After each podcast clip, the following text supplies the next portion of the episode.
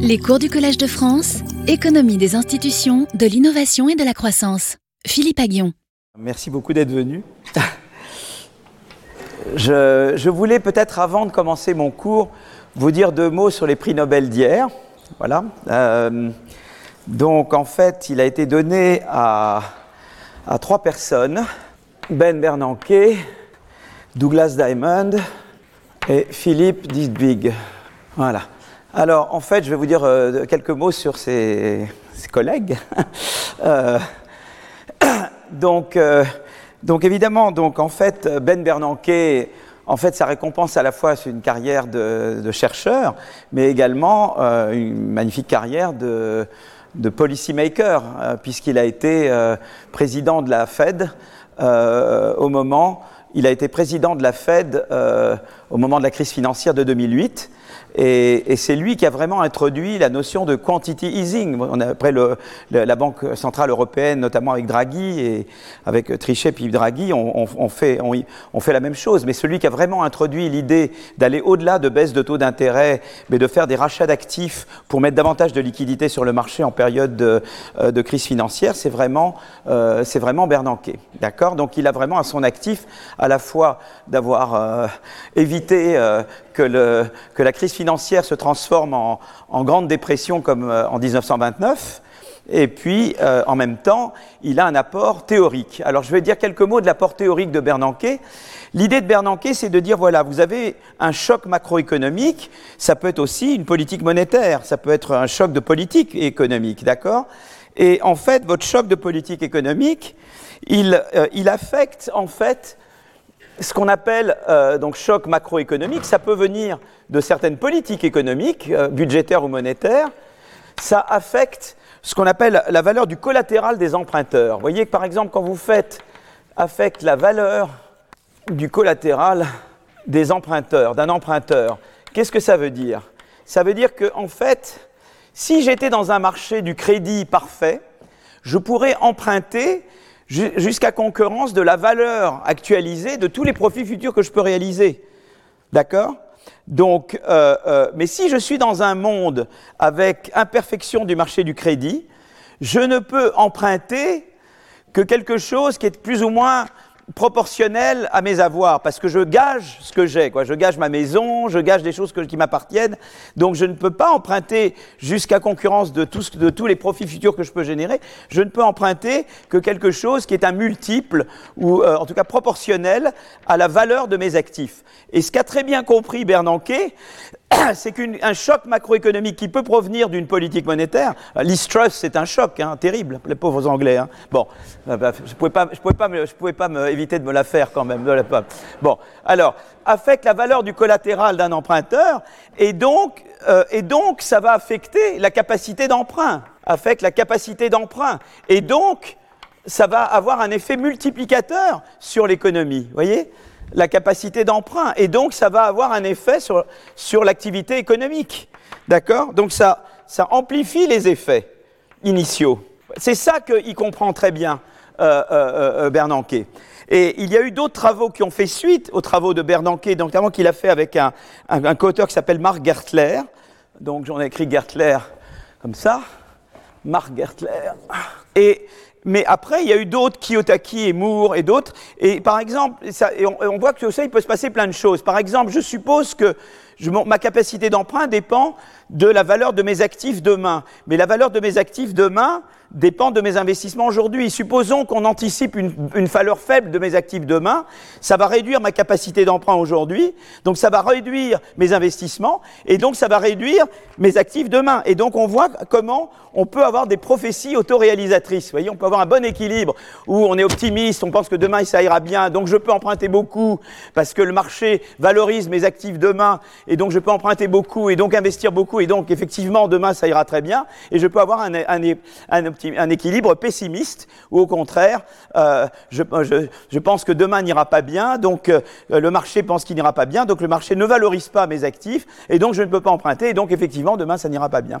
Voilà, donc ça c'est vraiment, et c'est très important parce que, en fait, si vous voulez, ce que la crise de 2008 a fait, c'est de montrer à quel point certains macroéconomistes étaient complètement allés dans le mur, notamment ceux de ce qu'on appelle les real business cycles, en ignorant euh, l'interpénétration entre la finance et la macroéconomie.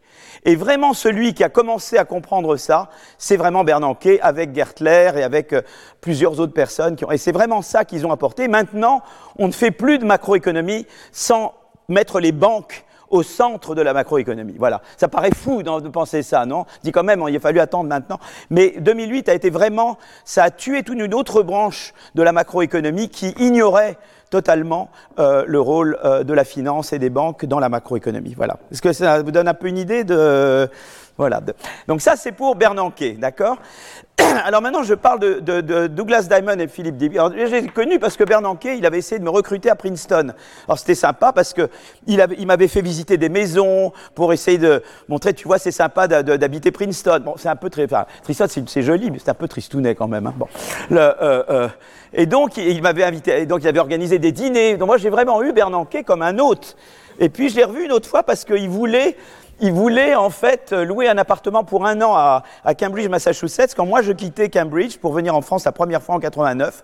Et il était venu revoir notre maison. Il avait pris un air un peu dégoûté, ça lui plaisait pas du tout. Donc euh, il était. Et moi je m'étais dit à l'époque, dis donc, celui-là il se prend pas pour rien. Euh. En fait, je ne savais pas, je ne savais pas à l'époque que Bernanke était Bernanke, quoi. Il avait l'information asymétrique. Il savait qui il était, je ne savais pas qui il était, quoi. Voilà. Donc, ça, c'est pour Bernanke, qui est devenu depuis un très bon copain, etc. Bon, donc ça, c'est ça. Alors, l'autre que j'ai connu, qui lui avait essayé de m'embaucher à, Chicago, c'était Douglas Diamond. Alors, Philippe Dipvig était dans les coins, et ça, mais j'ai jamais bien beaucoup, je l'ai vu quelquefois à des conférences. Alors, eux, ce qu'ils ont fait, c'est modéliser Mary Poppins. Est-ce que vous avez vu le film Mary Poppins? Dans Mary Poppins, il y a euh, une panique bancaire dans le film. Ça vous dit quelque chose Il n'y avait pas de modèle de Mary Poppins. Donc ceux qui ont modélisé Mary Poppins, c'est vraiment, euh, vraiment euh, Douglas Diamond et Philippe Dipvig. Et ils ont, en fait, ce qu'ils, si vous voulez, ce qu'eux ont compris, c'est qu'il y a un truc évident. Une banque, les actifs, l'actif d'une banque, c'est les prêts qu'elle fait aux entreprises. Mais c'est souvent illiquide parce que ça va mettre un certain temps avant que l'argent revienne. Elle ne peut pas tout de suite mobiliser. Si je prête à quelqu'un, je lui donne deux ans pour réaliser son projet. Je ne peux pas immédiatement transformer ça en argent liquide. Donc l'actif d'une banque est illiquide.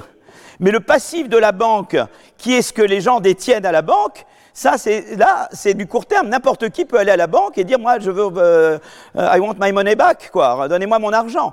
Et donc, à la base de tout le problème, c'est ce mismatch, cette, euh, ce, disons, cette inadéquation entre le passif d'une banque qui, euh, euh, euh, qui est en fait à très court terme et l'actif d'une banque qui est illiquide à long terme. Ça, c'est la base.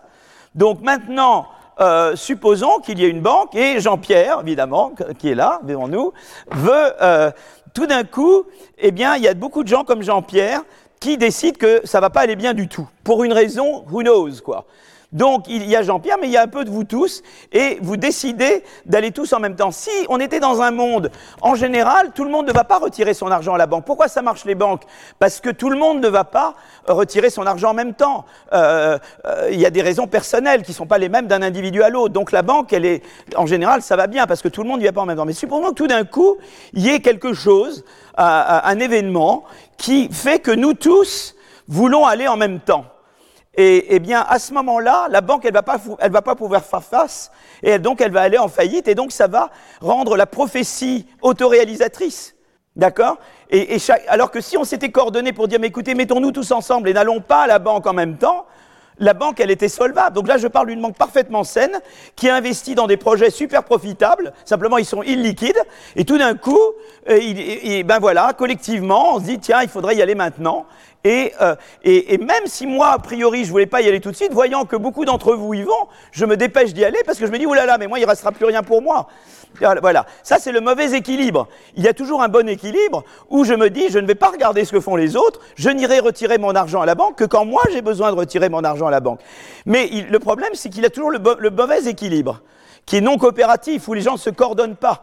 On appelle ça un équilibre de Nash, de nom de John Nash, qui est un, merveilleux ami qui, a eu le prix Nobel, mais vous avez sûrement vu euh, un film qui s'appelait euh, A Beautiful Mind avec Russell Crowe, où il jouait le rôle de, Nash, et voilà. Et Nash est mort tragiquement en accident de taxi, je ne veux pas revenir là-dessus. Bon, mais... Euh, Et donc, donc, comment on peut éviter le mauvais équilibre?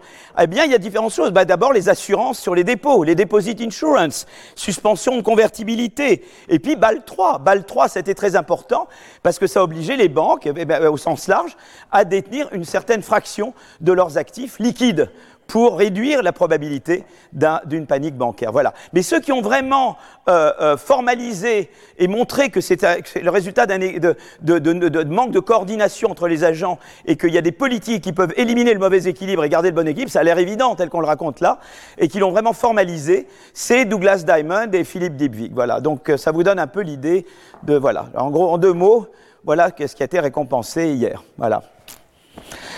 Bon, bah écoutez, je, je passe à autre chose.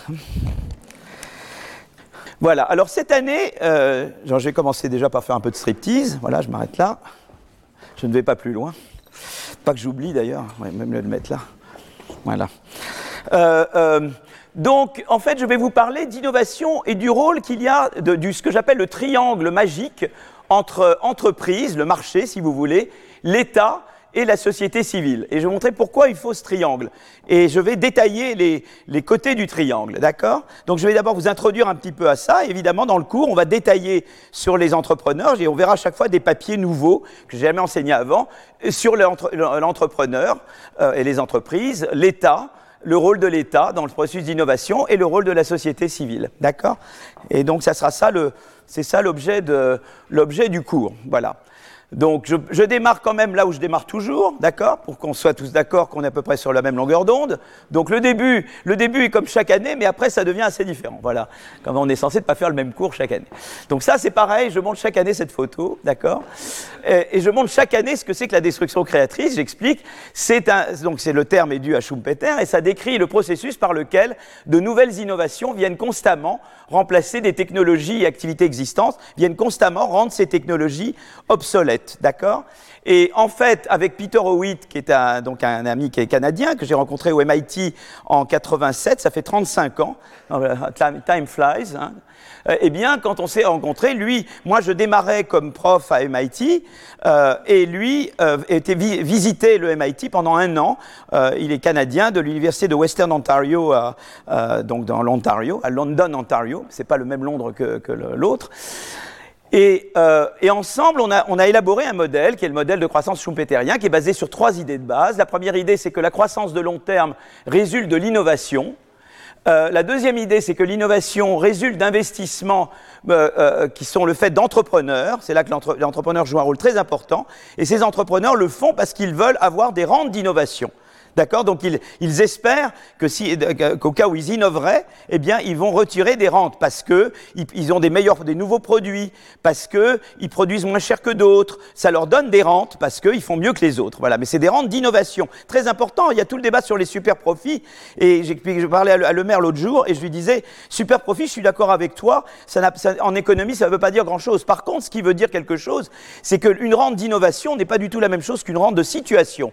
Et donc, tu peux vouloir euh, euh, tenir, prendre en compte cette différence-là. Toutes les rentes ne sont pas des rentes d'innovation, ça peuvent être des rentes simplement parce que je, tout d'un coup, grâce à cause du Covid et de la disruption des marchés, j'ai une, une, situation de monopole comme j'en avais pas avant. C'est vrai pour les compagnies maritimes, c'est vrai pour les producteurs de, de, euh, c'est vrai pour les compagnies pétrolières, etc. Et c'est pas ça, ça a un sens en économie. Donc en tout cas, l'innovation, elle donne des rentes, des rentes d'innovation, donc qui sont les bonnes rentes, quoi. Voilà. Et alors la troisième idée, c'est la destruction créatrice. Les nouvelles innovations rendent les technologies existantes obsolètes. Alors évidemment, on, en a déjà parlé avant, mais ça va être très important pour nous cette année, c'est qu'au cœur de, la croissance par destruction créatrice, il y a une contradiction. D'un côté, il faut donner des rentes d'innovation aux innovateurs pour les motiver d'innover. Donc les rentes d'innovation jouent un rôle très positif dans ce sens-là, parce que c'est la perspective d'obtenir ces rentes qui fait que les gens investissent dans l'innovation, la R&D, la qualification, etc. Mais d'un autre côté, euh, ces rentes peuvent être utilisées, et typiquement les innovateurs d'hier voudront utiliser leurs rentes pour empêcher de nouvelles innovations, parce que eux, ils veulent pas eux-mêmes être victimes de destruction créatrice. Et, réguler le capitalisme, c'est gérer cette contradiction-là.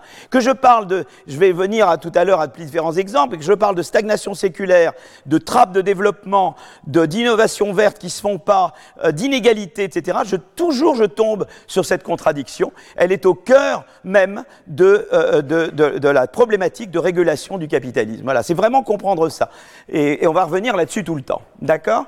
Alors, Schumpeter lui-même était très pessimiste sur l'avenir du capitalisme, parce que lui disait, voilà, eh bien, euh, les premières entreprises innovantes vont devenir des conglomérats, et ces conglomérats vont réussir à, faire en sorte qu'il n'y ait plus de nouvelles euh, innovations, parce qu'ils vont utiliser leur rente pour faire pression sur les gouvernements et, euh, voilà, et, donc rendre impossible l'entrée de nouvelles entreprises. Et on va voir que beaucoup de phénomènes, même récents, tendent à donner raison à Schumpeter, sa crainte était légitime, mais il était trop pessimiste. Lui pensait que le capitalisme n'avait pas d'avenir, et on voit que quand même le capitalisme survit très bien et que ça s'est passé beaucoup mieux que Schumpeter ne l'anticipait.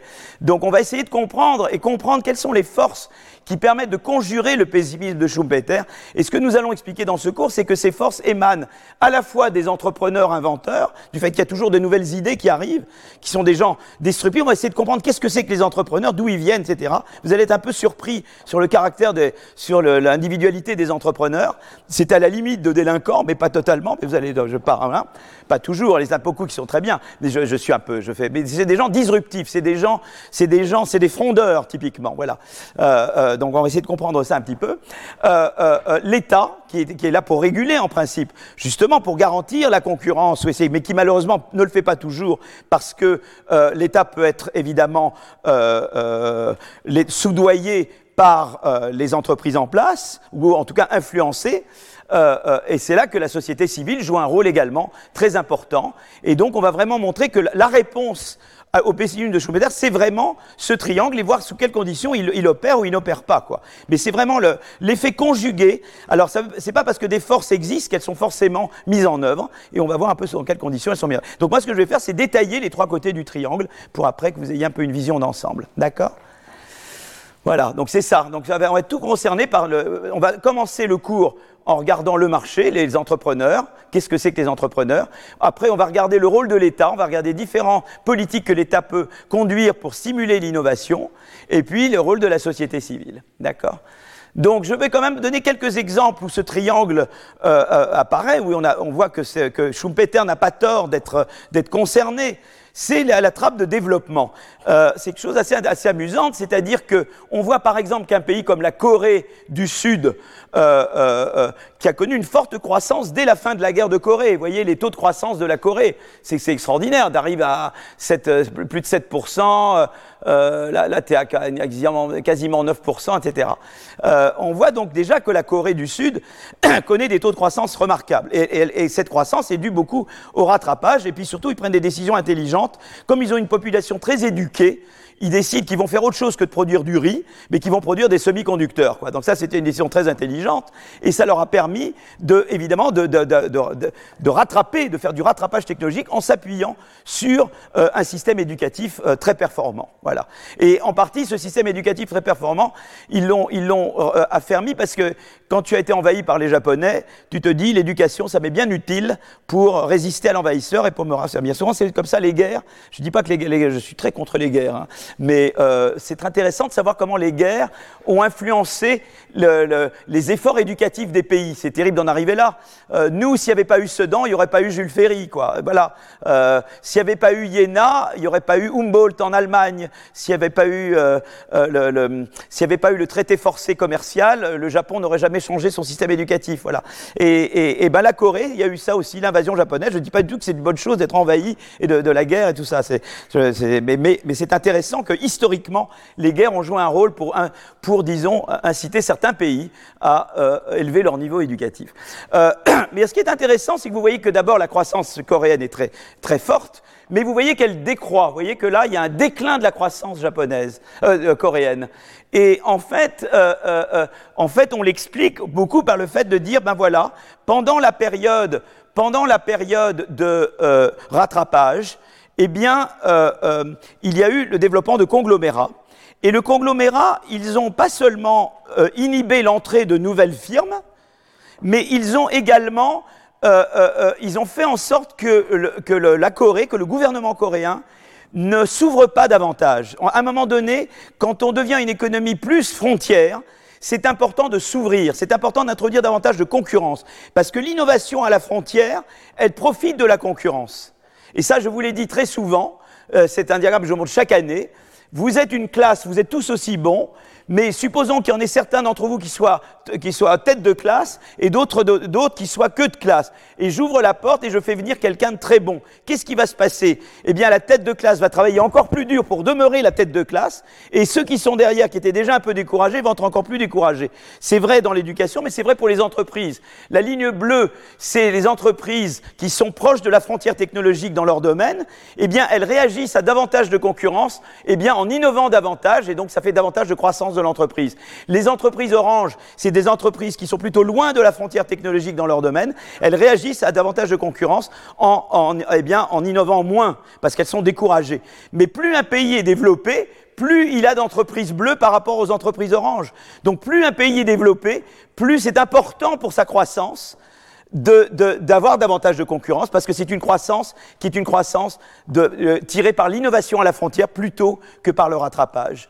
Et, la Corée, ce qui s'est passé, c'est qu'au début, c'est une croissance de rattrapage.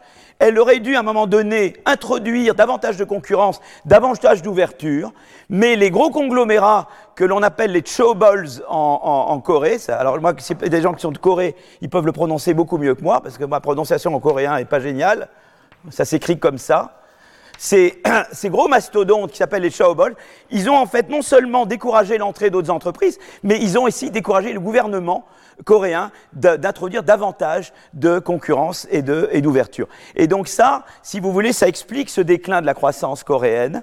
Et ce qui est intéressant en Corée, c'est qu'il y a eu la crise financière fin des années 2000, donc là on retourne à Bernanke, euh, et la crise euh, fin des années 90, et cette crise financière, elle a eu beaucoup d'effets négatifs, elle a eu un effet positif, c'est d'affaiblir les chaoballs. Et comme ça a affaibli les chaoballs, eh bien, du coup, l'entrée des nouvelles entreprises a pu se passer et le gouvernement coréen a été obligé d'accepter, sous pression du FMI également, eh bien, davantage d'ouverture et davantage de, concurrence.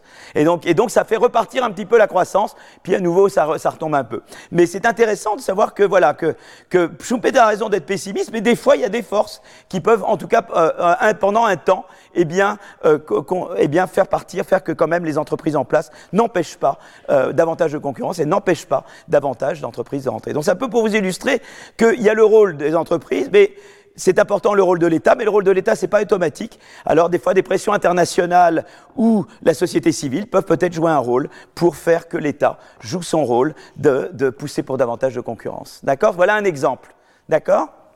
Vous êtes encore en vie? D'abord Super. Bon, moi, je vais boire un peu d'eau quand même. Hein. Je suis un vieux, vieux monsieur, je me déshydrate. Voilà. Alors, le, deuxième exemple, c'est la stagnation séculaire. Donc, la stagnation séculaire, c'est que, eh bien, on sait que la croissance de la productivité annuelle moyenne aux États-Unis a beaucoup baissé depuis le début des années 2000. Et on peut se dire, c'est quand même curieux, il y a la révolution des technologies de l'information, il, y a la révolution euh, euh, de l'intelligence artificielle. Comment ça se fait que la croissance de la productivité américaine baisse? Et ça, c'est voilà. donc, euh, euh, et c'est particulièrement vrai dans des secteurs qui produisent euh, de des technologies de l'information, c'est la courbe en, en, noir, et dans les secteurs qui utilisent des technologies de l'information, c'est la courbe en gris. Et en fait, on s'est rendu compte que, en fait, c'est ce que j'avais expliqué à Zuckerberg, et quand je l'avais vu, j'avais dit, voilà, en fait, ce qui s'est passé, c'est que, avec la révolution des technologies de l'information, il y a eu, en fait, un, euh, la croissance a été dopée aux États-Unis entre 1995 et 2005, parce qu'il y a eu l'émergence des GAFAM. Donc, les GAFAM, c'est des entreprises qui ont su très bien tirer parti de la révolution des, technologies de l'information, comme Walmart, comme Amazon, comme euh, Google, comme Microsoft, etc. Et donc, au début, ils ont pu croître, et ils étaient beaucoup mieux organisés, beaucoup plus productifs, et ils sont étendus à différents secteurs de l'économie américaine. Ça, au début, ça, ça a poussé la croissance. Mais ce qui s'est passé, c'est qu'après, quand ils ont envahi un peu tous les secteurs, ils ont découragé des entreprises euh, euh, non, qui n'étaient pas des GAFAM. Et vous voyez que là, le taux d'entrée, la courbe rouge, c'est le taux d'entrée de nouvelles entreprises, il baisse depuis le début des années 2000. Ce qui s'est passé, c'est que les GAFAM au début, c'était très bien, mais après, ça a découragé à travers des fusions-acquisitions sans limite et qui n'étaient pas régulées suffisamment parce que la politique de la concurrence américaine n'était pas au niveau, eh bien, ils se sont trop étendus et ils ont fini par inhiber l'innovation et l'entrée de nouvelles entreprises aux États-Unis. Et, et, ça, c'est ça qui a plombé la croissance. Donc c'était une chose intéressante. Donc à nouveau, c'est le pessimisme de Schumpeter. Les innovateurs d'hier, dans ce cas-là, les GAFAM, eh bien, finissent par décourager euh, l'entrée de nouvelles, euh, de nouvelles entreprises innovantes. Alors là, euh, Schumpeter vous dirait c'est foutu, Robert Gordon vous dirait c'est foutu, mais moi je vous dirais non, il y a un moyen, c'est que tu changes la politique de concurrence aux États-Unis. Le problème, c'est que qui t'assure que, que tu vas le faire? Bah, Il y a eu quand même l'an dernier, sans rentrer dans la politique intérieure américaine, l'administration Biden a décidé de prendre des mesures pour changer la politique de concurrence. Qu'est-ce qu'il a fallu pour ça? Qu'il y ait les électeurs qui passent par là, qui changent l'administration américaine pour mettre une nouvelle administration qui, elle, était peut-être moins dans les mains de certains intérêts acquis et qui était prête à, faire des réformes de, la politique de concurrence que l'administration Trump n'était pas prête à faire. Mais vous voyez très bien le triangle là. Il faut l'État, il faut l'administration Biden, mais il fallait l'élire, il fallait porter au pouvoir cette administration. Et ça, c'est la société civile qui l'a fait. Et vous aviez d'autres pans de la société civile, comme vous le savez, qui ont tout fait pour empêcher que ça se passe. Euh, le 6 janvier 2021 euh, reste dans toutes les mémoires, d'accord? Donc vous voyez bien le triangle, comment il opère et il ne va pas forcément dans la bonne direction. D'accord? Ça, c'est un peu le deuxième exemple. Le troisième exemple, c'est l'innovation verte.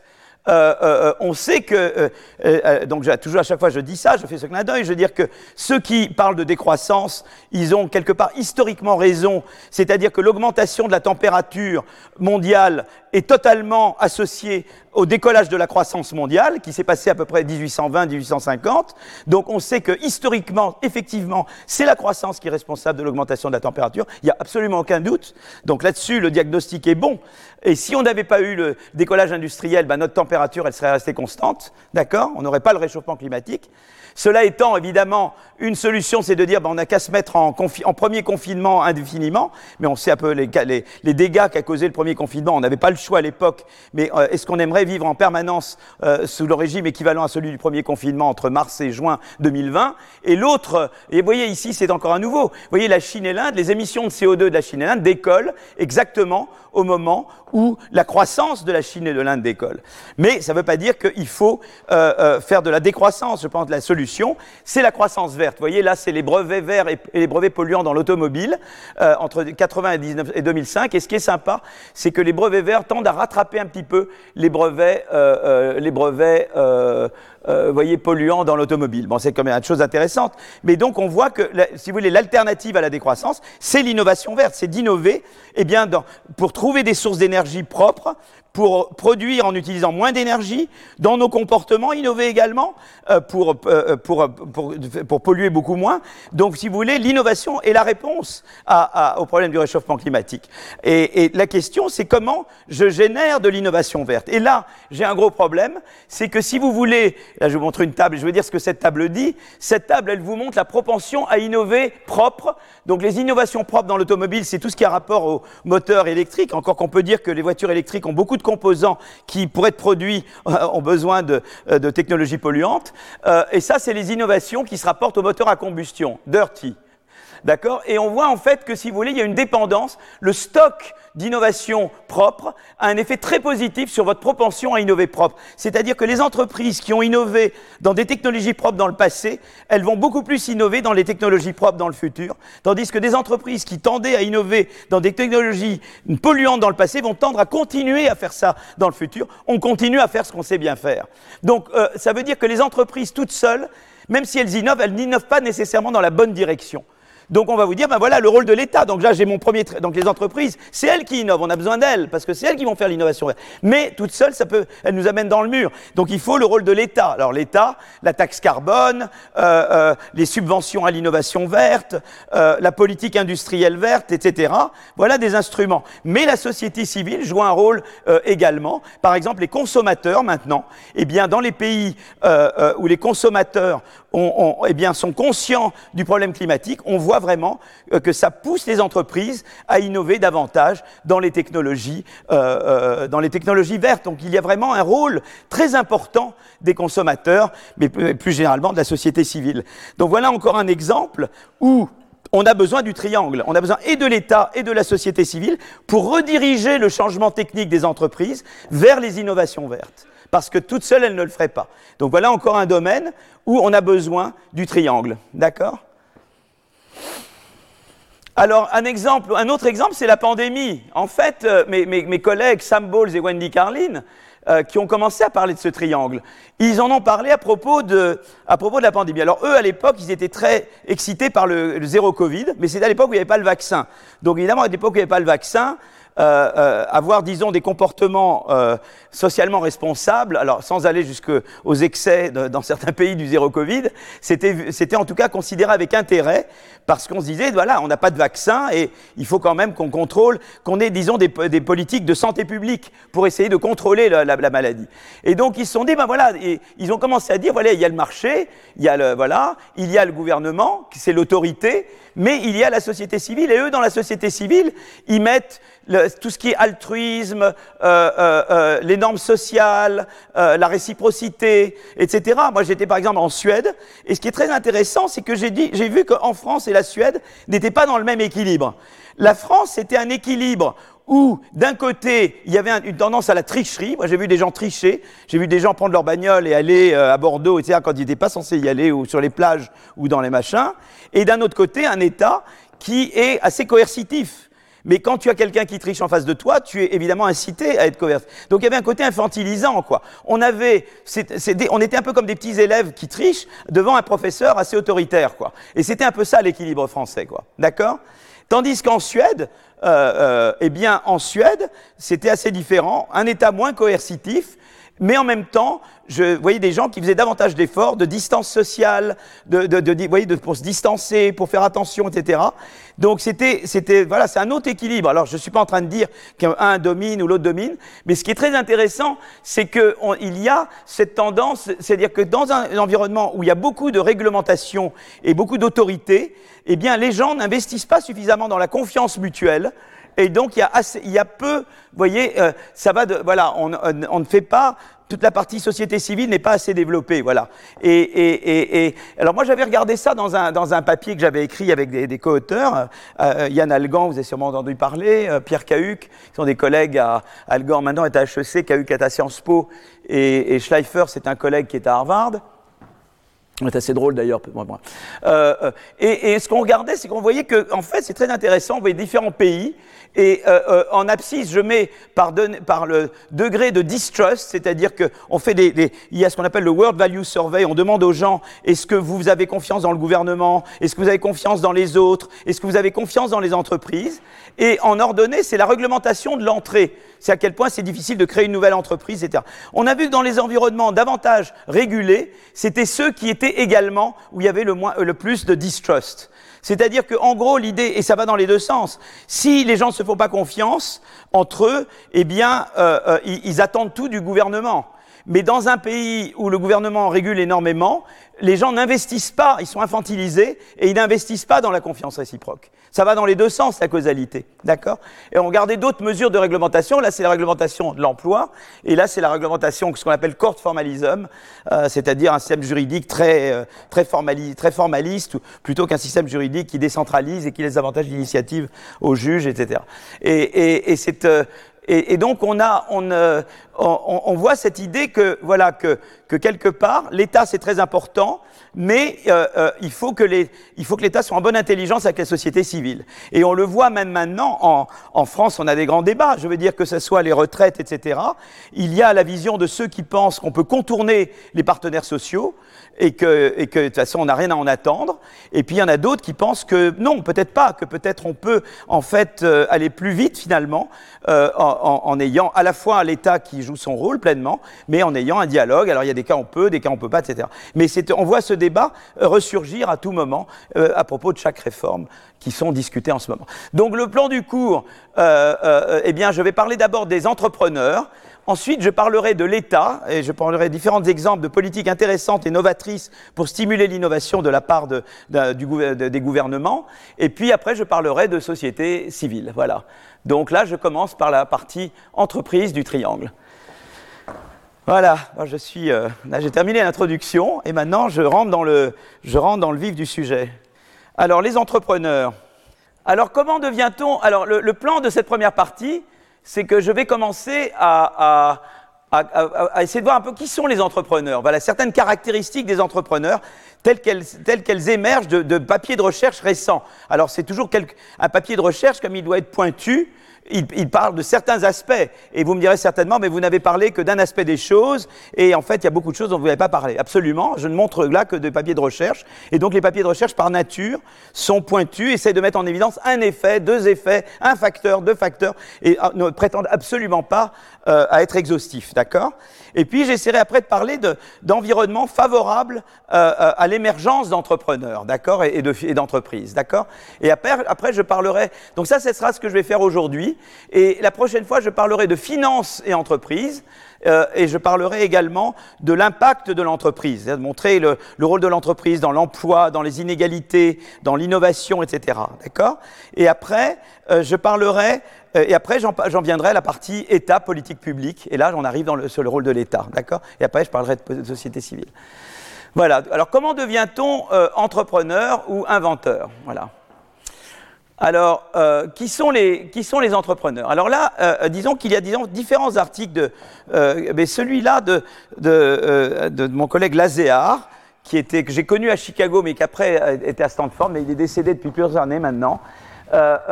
Il avance l'idée que les entrepreneurs ne sont pas ce sont, sont plus gens, des gens polyvalents au départ. Quoi, voilà. C'est pas des gens, quand, quand tu étudies à l'université, tu peux décider de te spécialiser très très vite dans un domaine et d'exceller dans ce domaine, ou tu peux décider d'être un peu un touche-à-tout et d'aller d'un domaine à l'autre et d'être davantage polyvalent. Et, lui, euh, il a essayé de voir un petit peu, il a utilisé des données euh, euh, concernant des anciens élèves de l'école de, de commerce de Stanford, de la Stanford Graduate School of Business, datant de la fin des années 90. Et euh, en fait, ça comprend une enquête euh, euh, sur les emplois occupés et les entreprises créées par, par ces anciens élèves, et également les, relevés de notes au, Master of Business Administration. Donc il a pu se procurer toutes ces informations. Il essaie de voir un peu est-ce qu'il y a des caractéristiques qui se dégagent de, de, de ceux qui sont vraiment devenus entrepreneurs. Voilà. Euh, euh, donc, euh, eh bien, les hypothèses qu'il avait, c'est que d'alors lui, alors elles vont être vérifiées, mais c'est que en fait, les, les, jeunes qui deviennent entrepreneurs, eh bien, ils, avant de créer leur entreprise, ils, ils, bougent beaucoup de tâches. Ça ne veut pas dire forcément qu'ils bougent beaucoup d'entreprises à, une autre. Ils restent assez longtemps dans, dans, une au sein d'une entreprise, mais au sein de l'entreprise, eh bien, ils passent d'une occupation à une autre. Donc, c'est des gens qui bougent, quoi. C'est des gens qui sont sujets à promotion ou d'un département à un autre. Ils apprennent, en fait, ils apprennent l'entreprise en ayant eux-mêmes occupé différentes fonctions au sein de l'entreprise. D'accord? Euh, euh, euh voilà. Et euh, euh, donc, il donc, ce qui est intéressant, c'est qu'au niveau des cours, c'est des gens qui choisissent un éventail de cours plus variés, de domaines de cours plus variés, et quand ils commencent dans la vie professionnelle, ils, euh, ils changent d'occupation. Voilà. Vous voyez, c'est donc c'est vraiment l'idée que je dois expérimenter. Je dois expérimenter beaucoup de choses avant moi-même de créer mon entreprise. Par rapport à quelqu'un qui dirait, moi, je me suis spécialisé en chimie et je veux être le meilleur en chimie, et je prends tous les cours qui se rapportent à la chimie, et ensuite, je ne fais qu'un truc, quoi, je bouge pas, quoi. Voilà, d'accord? Donc, euh, euh, euh, donc, il a des, des, données répertoriant les emplois passés et le nombre de tâches occupées par, les, par ceux qui deviennent entrepreneurs ou pas, d'accord? Et dans l'échantillon des 5000 anciens élèves sondés, en fait, en fait, très peu sont devenus entrepreneurs. Ça veut dire qu'il y a beaucoup quand même d'élèves de business school qui ne deviennent pas entrepreneurs eux-mêmes. Alors, peut-être ils travaillent dans des entreprises, mais ils ne sont pas eux-mêmes euh, fondateurs d'entreprises, d'accord? Et euh, euh, donc, en fait, ce que j'appelle euh, l'entrepreneur, c'est vraiment le fondateur. C'est celui qui a initialement débarré le business, d'accord? Bah, Alors, beaucoup de gens travaillent dans des business fondés par d'autres gens, mais pour lui, c'est pas un entrepreneur, au sens plein du terme, d'accord? Donc, euh, euh, euh, il voit que, en fait, le nombre moyen de tâches occupées avant l'emploi actuel est de 3. Les entrepreneurs peuplent disproportionnellement la population ayant occupé le, plus de 16 tâches avant l'emploi actuel. Et il voit à peu près que, en fait, la proportion d'entrepreneurs est vraiment la plus grande quand il y a plus de 16 tâches. Voilà. Donc, l'entrepreneur, c'est typiquement des gens qui ont beaucoup bougé d'occupation, quoi, avant de devenir entrepreneur. Voilà, donc ça c'est le. Alors ils essaient de comprendre quelles sont les variables qui influent sur la probabilité qu'un ancien élève devienne aujourd'hui entrepreneur. Donc ils recourent à un modèle de probabilité, ce qu'on appelle un modèle linéaire de probabilité, D'accord La variable qu'on explique, elle est binaire, elle est 1 si l'ancien élève est maintenant entrepreneur, 0 sinon. Et on voit la probabilité ou la proportion de gens qui deviennent entrepreneurs. Euh, et, on, essaie de regarder en fonction de certaines caractéristiques. Donc avoir occupé un plus grand nombre de postes augmente significativement la probabilité d'être devenu entrepreneur. Euh, euh, pour un nombre d'occupations qu'on a donné, eh bien, une plus grande moyenne d'années passées par employeur augmente également. Donc, c'est des gens typiquement qui euh, euh, bougent dans l'entreprise plutôt que des gens qui bougent d'entreprise. Ils changent peut-être deux ou trois fois d'entreprise, mais celui qui devient entrepreneur, c'est typiquement quelqu'un qui reste assez longtemps dans une entreprise, mais qui à l'intérieur de cette entreprise va occuper plusieurs postes successivement, plutôt que quelqu'un qui change tout le temps d'entreprise. Quoi. Voilà, c'est ce que montre, euh, cette étude de, de. Donc, euh, euh, alors le fait d'exercer un grand nombre d'occupations, enfin, en tout cas de passer souvent d'une occupation à une autre, peut signifier que la personne est a priori douée euh, dans un grand nombre de domaines différents. Donc ça peut dire que ça reflète que c'est a priori des gens plus doués, que c'est une caractéristique intrinsèque de la personne. Donc ça veut dire que c'est pas c'est pas le fait nécessairement d'avoir changé souvent d'occupation. Ça veut dire que la, même caractéristique de base qui font que tu deviens entrepreneur explique également que tu aies pu occuper différentes fonctions.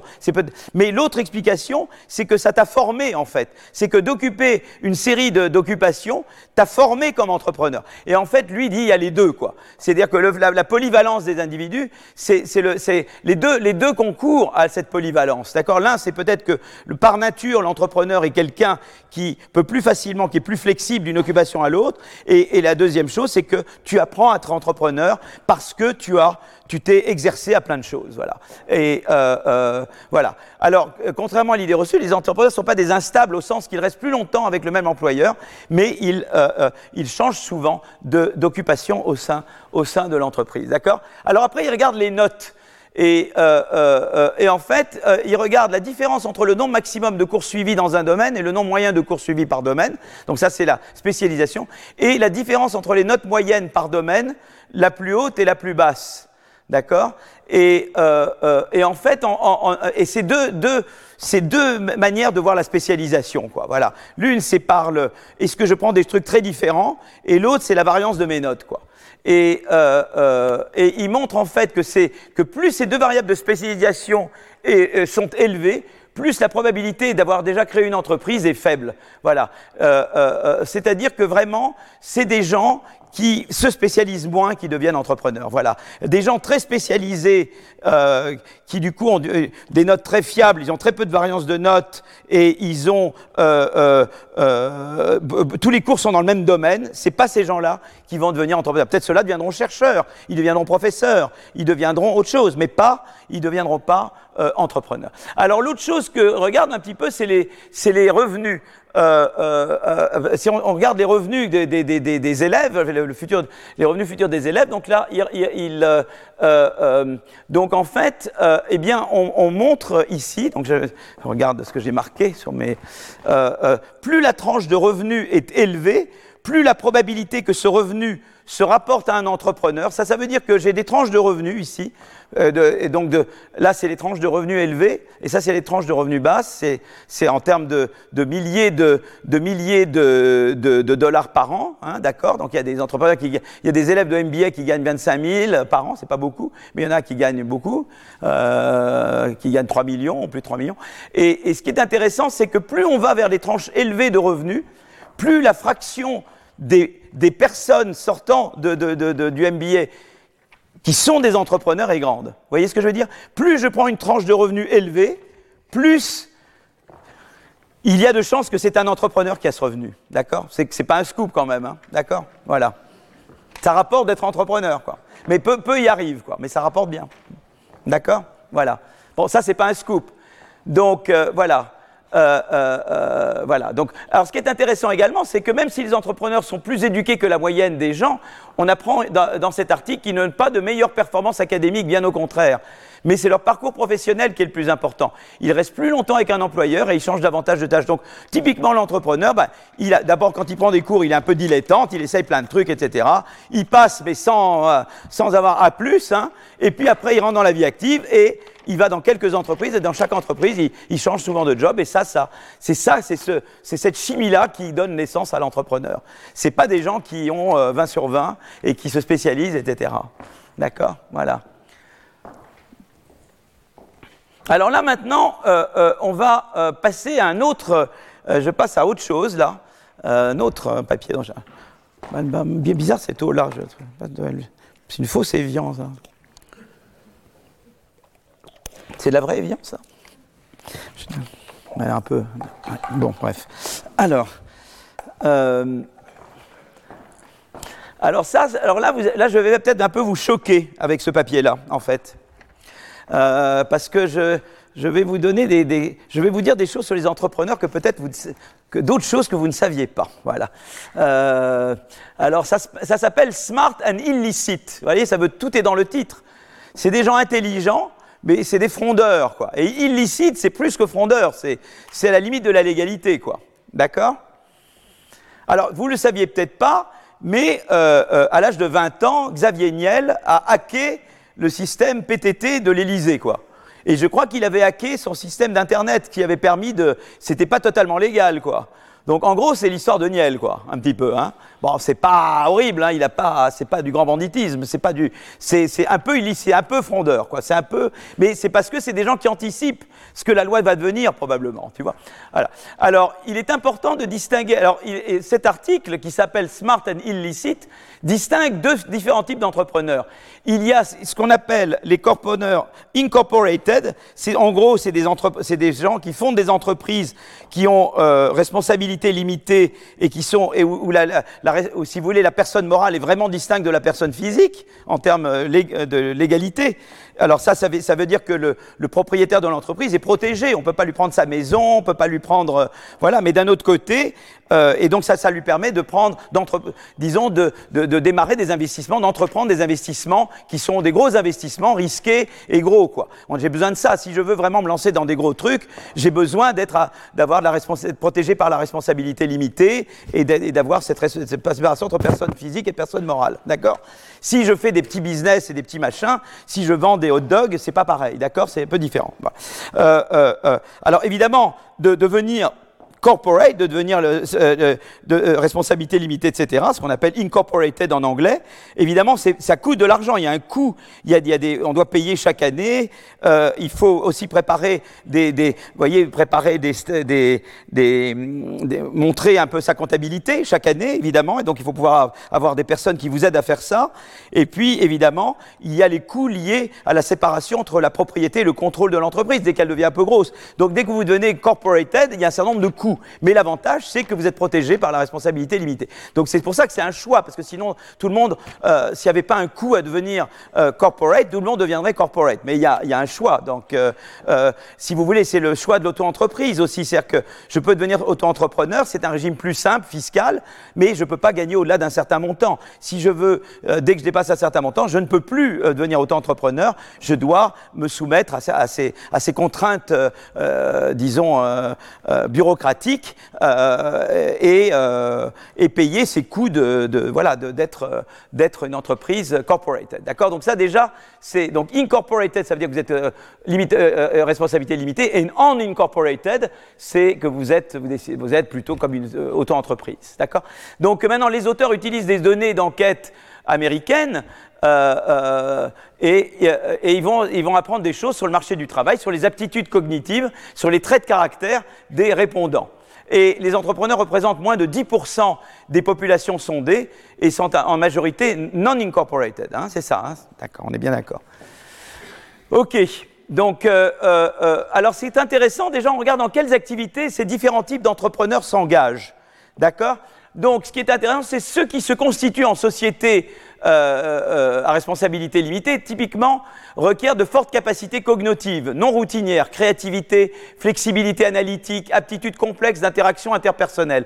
Ceux qui se constituent en, société non, euh, qui ne sont pas à responsabilité limitée, pratiquent des activités qui requièrent des aptitudes physiques avancées, un haut niveau de coordination entre les yeux, les mains les pieds, chauffeur de camion, de charpentier.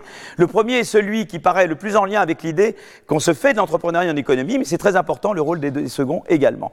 Et je vous parlerai davantage de, mesures, de politiques publiques qui ont été là pour stimuler euh, les auto-entrepreneurs. D'accord? Mais ça, ça viendra dans la partie État. Voilà. Alors les traits de caractère et les aptitudes cognitives sont-elles différentes? Donc ils utilisent un sondage reprenant un panel. Un panel, c'est des, gens qu'on suit au cours du temps. Hein, c'est un échantillon temporel de, euh, de, de 1200 12 686 individus et d'entre 15 et 22 ans lors du premier entretien, et, après ils les suivent euh, au cours de leur carrière.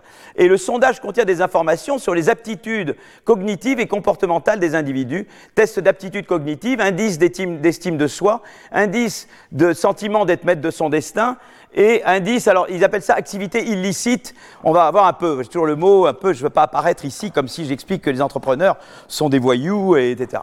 Bon, euh, euh, euh donc c'est pour ça que je le mets entre guillemets, hein, le illicite, d'accord euh, euh, Sert à capturer des comportements, je dirais, disruptifs ou, ou des comportements, je dirais, oh là là, le mot que je cherche, des comportements, c'est pas disruptif que je cherchais, c'était...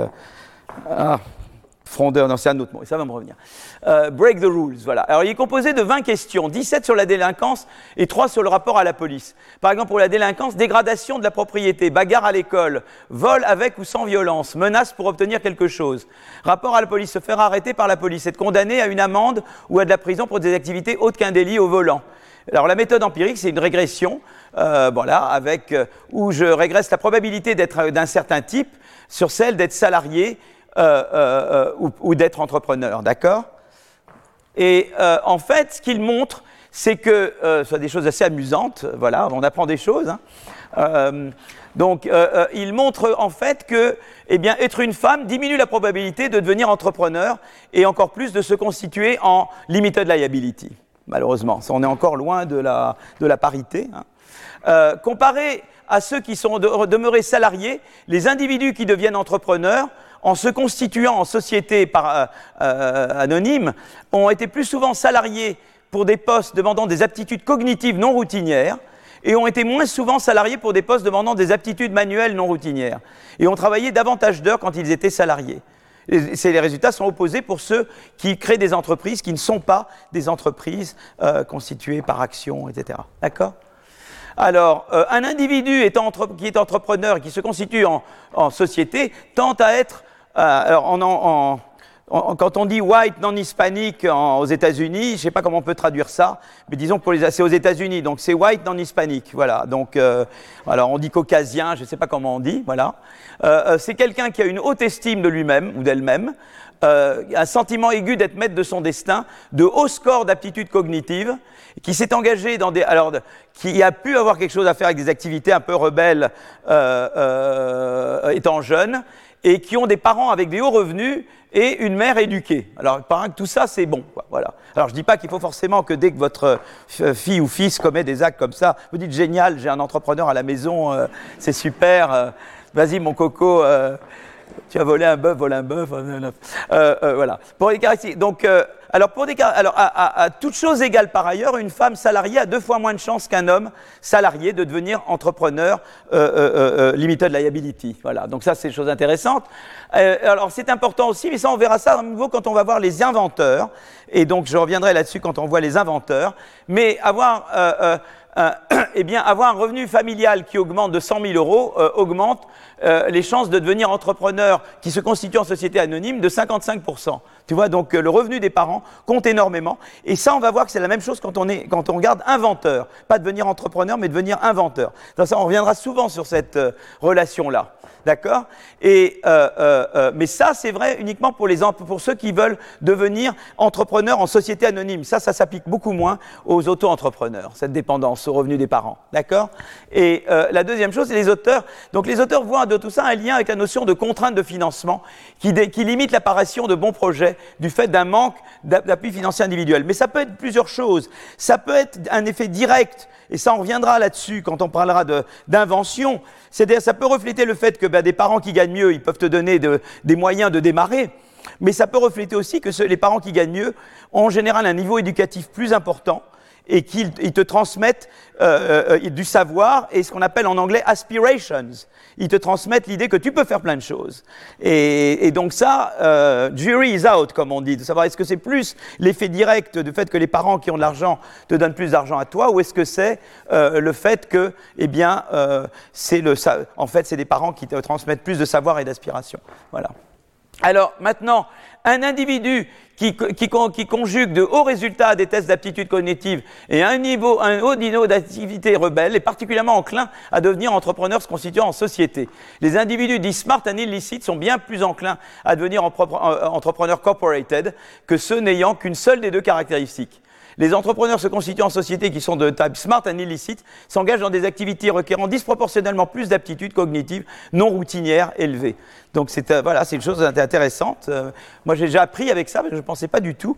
Je pensais que la partie illicite ne jouait aucun rôle. Voilà. Alors maintenant, on peut regarder le rendement de l'entrepreneuriat, d'accord? Les revenus de l'entrepreneur diffèrent-ils du revenu du salarié?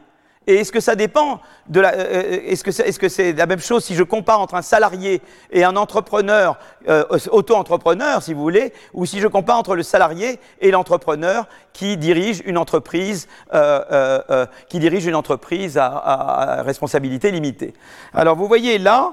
vous voyez donc là, ce qui est intéressant, regardez d'abord les bâtons gris. Alors ça, je regarde en fait les bâtons gris, c'est je compare entre entrepreneur et salarié en contrôlant pour quelques effets fixes. Donc vous voyez que à, différents quantiles de revenus, et vous voyez que le quantile, euh, euh, le quantile euh, le plus élevé de l'entrepreneur, vous voyez la différence entre ce que gagne l'entrepreneur qui gagne le plus, les, les 10% d'entrepreneurs qui gagnent le plus et les 10% de salariés qui gagnent le plus, c'est énorme quoi. Donc l'entrepreneur, mais d'entrepreneur, là je regarde les entreprises qui sont à responsabilité limitée, c'est cela que je regarde.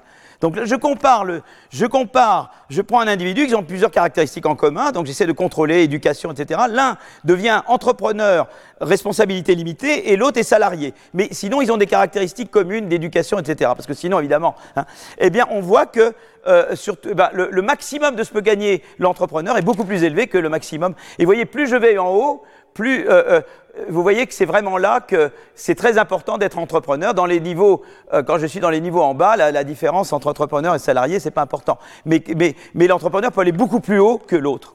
Voilà. Donc ça, c'est ce que montre la courbe. Le, les noirs, c'est pas, c'est le même individu. Je le compare quand il était salarié et qu'il devient entrepreneur à responsabilité limitée. Je vois à nouveau que c'est de que ça va lui augmenter, il va augmenter euh, euh, surtout dans les revenus en haut, quoi, ça lui augmente sa capacité de revenir en haut, mais là je le compare à lui-même. Je le compare à ce qu'il était lui-même quand il était salarié et ce qu'il devient quand il devient entrepreneur. D'accord? Ok? Donc l'un est une comparaison between, entre des gens, et l'autre c'est tu te compares à toi-même, c'est within. Hein? D'accord? Alors je fais la même chose ici, mais là c'est la comparaison entre salarié et entrepreneur qui sont euh, euh, self-employed, qui sont des auto-entrepreneurs. Et là, vous voyez que c'est quand même beaucoup. Euh, bon, c'est toujours un peu pareil, mais c'est moins fort qu'avant. Et surtout, ce qui est très intéressant, c'est que dans les, dans les, en fait, les, les, par rapport à être salarié, eh bien, les auto-entrepreneurs au début, ils perdent. Vous voyez? Ceux qui font le moins bien, en fait, c'est parce qu'ils perdent carrément. Donc, ils mettent de leur argent, quoi. Ils perdent par rapport. Enfin, c'est-à-dire, ou en tout cas, ils perdent par rapport à être salariés.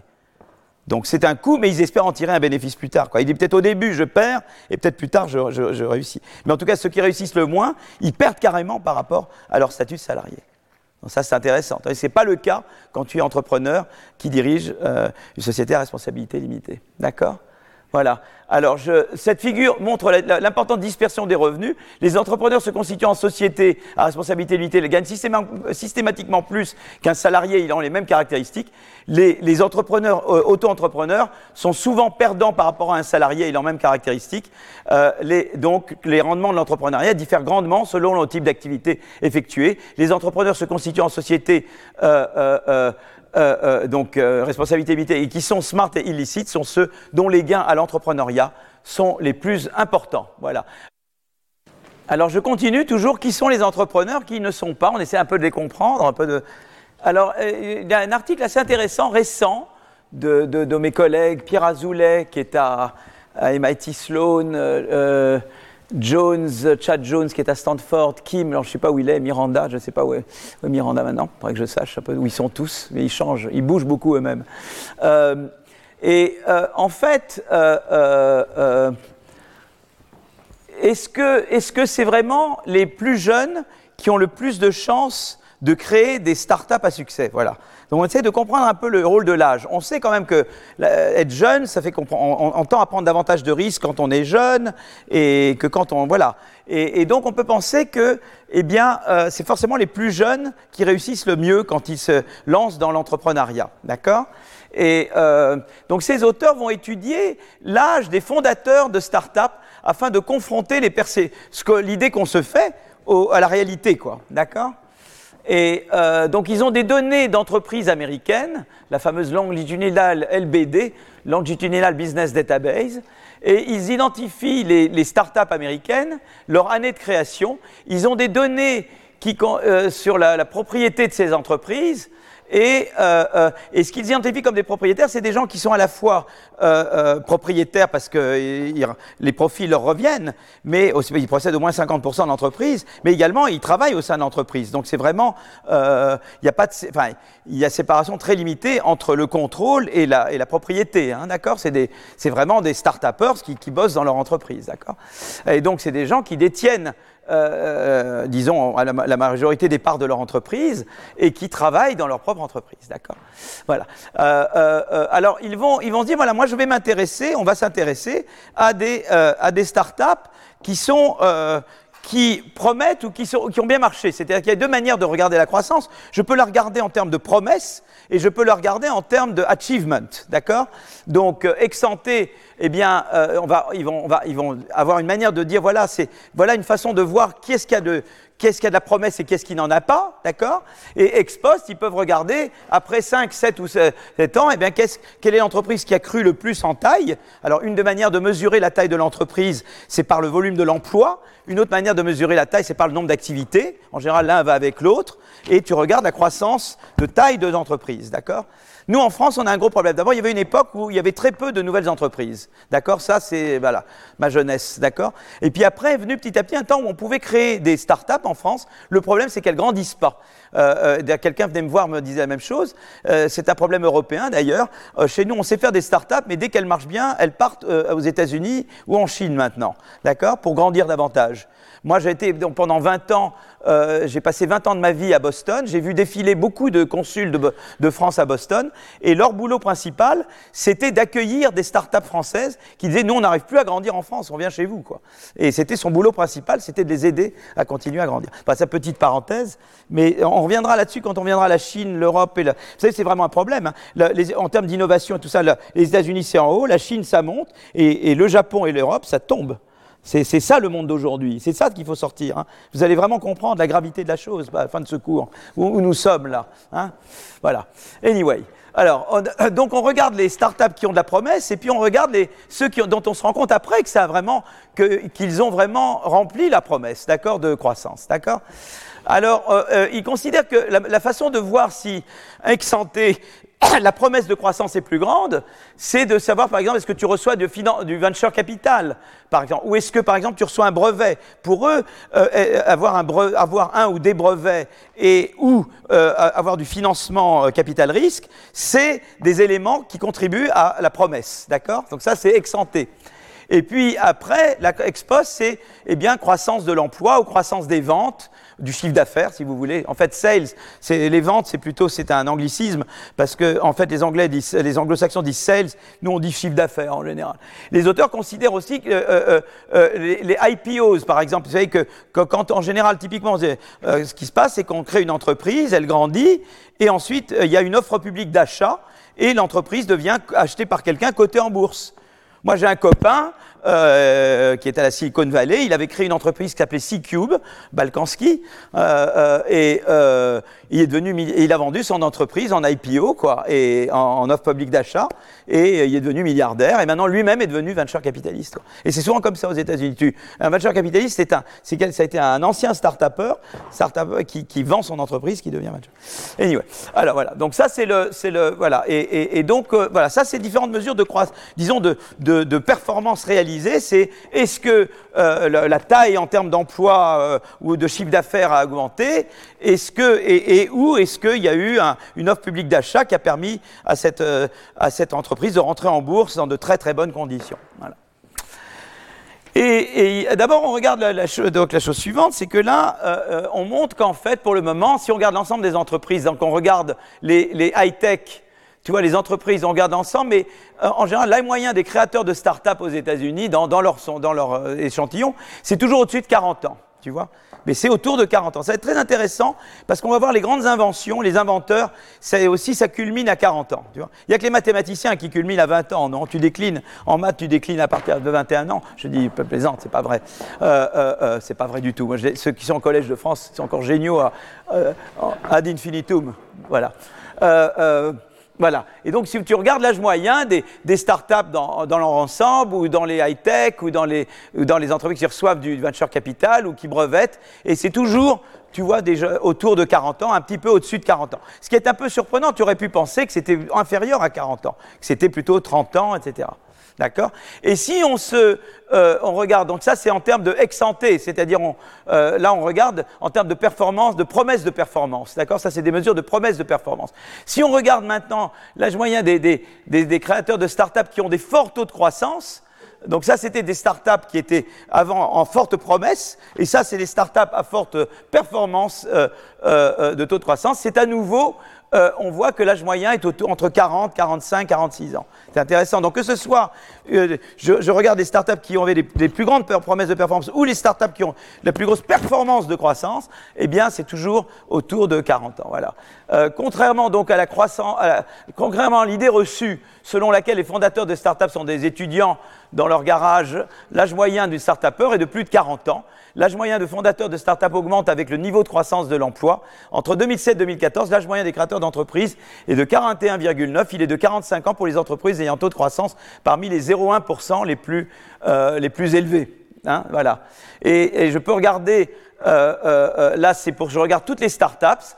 Donc je regarde, voilà, l'âge, l'âge, ça c'est la distribution de l'âge, donc là c'est des courbes qui te disent la distribution, combien il y en a de 20 ans, de 30 ans, etc. Euh, mais tu vois que si je me restreins aux startups les plus performantes, c'est la courbe en rouge, et tu vois que l'âge, ça culmine euh, euh, à un âge plus avancé que l'ensemble des startups. Tu vois, l'ensemble des startups, c'est la courbe en bleu, et les startups très performantes, c'est la courbe en rouge. Et on voit que les startups performantes, un peu plus, un peu plus de maturité. Moi, je suis encore trop jeune, tu vois, je, voilà, je dois encore attendre un peu avant de maturer. Voilà. Hmm. Voilà. D'accord? Donc ça, c'est... Alors on peut regarder en termes maintenant, euh, euh, avec des mesures, on regarde la, distribution de l'âge en fonction de la performance euh, en termes d'offres publiques d'achat. Et, là on voit, c'est intéressant, c'est que eh bien, au moment de l'âge, donc l'entrepreneur, il, il, tend à être là. Quand, enfin, ça quand même, ça culmine, par ce point, celui-là, ça culmine quand même à partir de 50 ans. C'est là que ça atteint le maximum à peu près. Et pareil, si je, veux être euh, euh, je vois que la, performance, ça culmine en termes de, euh, en termes de, de croissance d'entreprise. Euh, je vois que ça culmine à peu près dans ces eaux-là. C'est toujours un peu plus élevé. C'est jamais dans les 20 ans ou 30 ans. Vous voyez que, que si je veux regarder euh, l'âge d'entrepreneur qui crée quelque chose qui marche très bien en IPO ou qui marche très bien en croissance, c'est en général, au moment de la création, c'est des gens qui ont, euh, euh, qui sont pas tout jeunes, voilà, qui ont une certaine maturité. Ça va pas mal avec l'article de tout à l'heure. Je vous avais dit un entrepreneur qui réussit, c'est un entrepreneur qui a quand même été dans des entreprises, qui a d'abord fait un MBA. En général, tu fais un MBA. Donc déjà, ce qui se passe, c'est que avant de faire le MBA, tu travailles déjà avant. Euh, en général, quand tu commences un MBA, tu n'es pas tout jeune. Tu fais ton MBA et après ton MBA, tu vas et tu, travailles dans des entreprises avant toi-même de créer ton entreprise. Et je vous avais dit déjà tout à l'heure que l'entrepreneur, eh bien, il passe par des entreprises où il occupe plusieurs fonctions avant de devenir entrepreneur. Donc regardez le temps qu'il faut. Déjà, il faut bosser avant de faire le MBA. Tu fais ton MBA, ensuite tu vas dans ton et, euh, et donc c'est pas très surprenant les 40 ans. Vous voyez, regardez, ajouter les années que vous arrivez finalement. Il y a une cohérence avec ce que j'avais regardé tout à l'heure. La relation donc entre âge et probabilité de sortie avec succès, ou entre âge et, la probabilité d'avoir un taux de croissance dans le top 1, euh, euh, augmente de manière euh, monotone, c'est-à-dire un quinquagénaire crée une start-up à 1,8 fois plus de chances qu'un trentenaire que sa start-up est parmi les, soit, parmi, soit, soit, tout au top de taux de croissance. Un créateur d'entreprise dans la vingtaine a lui la chance la plus faible, la probabilité la plus faible que son entreprise soit parmi les 0,1%. Voilà. malgré les exemples connus de Zuckerberg, de Gates, de Bezos, voilà, ils étaient plutôt des, ils étaient plutôt des exceptions que la règle. Voilà, en fait. Parce que Zuckerberg, il n'a même pas terminé Harvard, il a créé, euh, il a créé Facebook à Harvard même, il a, sans même terminer. Quoi. Je crois qu'on l'a eu comme étudiant. Il a dû se dégoûter de mes cours. En conclusion générale sur les caractéristiques des entrepreneurs, les entrepreneurs ne sont pas des spécialistes, mais plutôt des polyvalents qui ont occupé beaucoup de postes différents avant de devenir entrepreneurs. On peut distinguer deux types d'entrepreneurs au profil distinct. Donc il y a d'abord ceux qui sont, euh, c'est plus entrepreneurs à responsabilité limitée, euh, haute aptitude cognitive, sont adonnés à des comportements illicites, spécialisés dans des activités à forte valeur ajoutée. L'âge est un facteur déterminant et les jeunes dans la vingtaine ont plutôt moins de chances de créer une entreprise qui va, à part quelques exceptions. Alors voilà un petit peu, quelques caractéristiques d'entrepreneur, j'aurais pu en parler beaucoup d'autres, et, il y a d'autres papiers qui étudient ça. Je voulais simplement vous montrer un peu ce qui se fait en ce moment, disons, à la frontière de la recherche. Si vous allez maintenant, euh, de nos jours, à un séminaire du National Bureau of Economic Research, et que vous regardez un séminaire sur entrepreneuriat, et bien voilà les papiers qui sont présentés dans ces séminaires. Moi, ce que je vous propose ici, c'est vous montrer, c'est ce qui se fait maintenant. Il y a évidemment 10 000 questions que vous avez, et c'est des idées pour des papiers futurs. D'accord? Alors maintenant, je voudrais voir un peu qu'est-ce qu'est l'environnement favorable. Euh, euh, euh, donc, par exemple, Josh Lerner, qui est un grand spécialiste de l'économie d'entrepreneuriat, c'est vraiment lui qui dirige tout le programme au NBER sur entrepreneurship. et Ulrike Malmandier, Malmandier, elle est allemande, vous voyez, c'est un, elle est huguenote, vous voyez, Malmandier. Voilà, c'est allemande qui s'appelle Malmandier, c'est huguenot ça. Voilà. Donc, euh, les auteurs se demandent si l'environnement universitaire influence les choix de devenir entrepreneur et la réussite des projets. Alors, ils, euh, euh, ils regardent des étudiants de MBA de, Harvard Business School. voilà. Et ils disent voilà, ben, comment, est-ce que l'interaction entre étudiants joue un rôle ou pas? Pense que c'est des questions que vous allez vous poser si vous mettez des enfants dans des, je sais pas moi, je ne veux pas faire de publicité pour euh, euh, telle ou telle business school euh, ici. voilà. Et donc, ils utilisent des informations sur des élèves de MBA à Harvard Business School, d'accord? Et ils considèrent 5897 élèves de 97 à 2004 et ils regardent leur parcours professionnel après le MBA et le succès des projets entrepreneuriaux que certains d'entre eux euh, euh, eh initient après leur sortie de Harvard Business School. D'accord? Donc, euh, alors en fait, ce qui se passe, c'est que, eh bien, quand vous arrivez à Harvard Business School, moi, j'ai jamais été là-bas, mais vous êtes, vous êtes, vous êtes mis dans une section. Et une section est constituée d'environ 90 étudiants. D'accord euh, et, donc vous allez vivre ensemble, en gros. Hein. vous allez quasiment dormir ensemble. Vous allez partager équipements scolaires, cours obligatoires, projets de groupe, euh, ressources administratives en commun, etc. Donc, typiquement, dans une business school, tu développes des relations privilégiées avec ces gens-là. Donc déjà, si vous avez des enfants de business school, que vous allez bientôt les marier, eh bien, euh, prévoyez d'inviter les, les, les, condisciples de la même section, que probablement ils seront tous invités au mariage. Hein, je pense que voilà. Euh, donc, euh, donc, voilà. Donc euh, en fait, le nombre d'étudiants est d'ailleurs.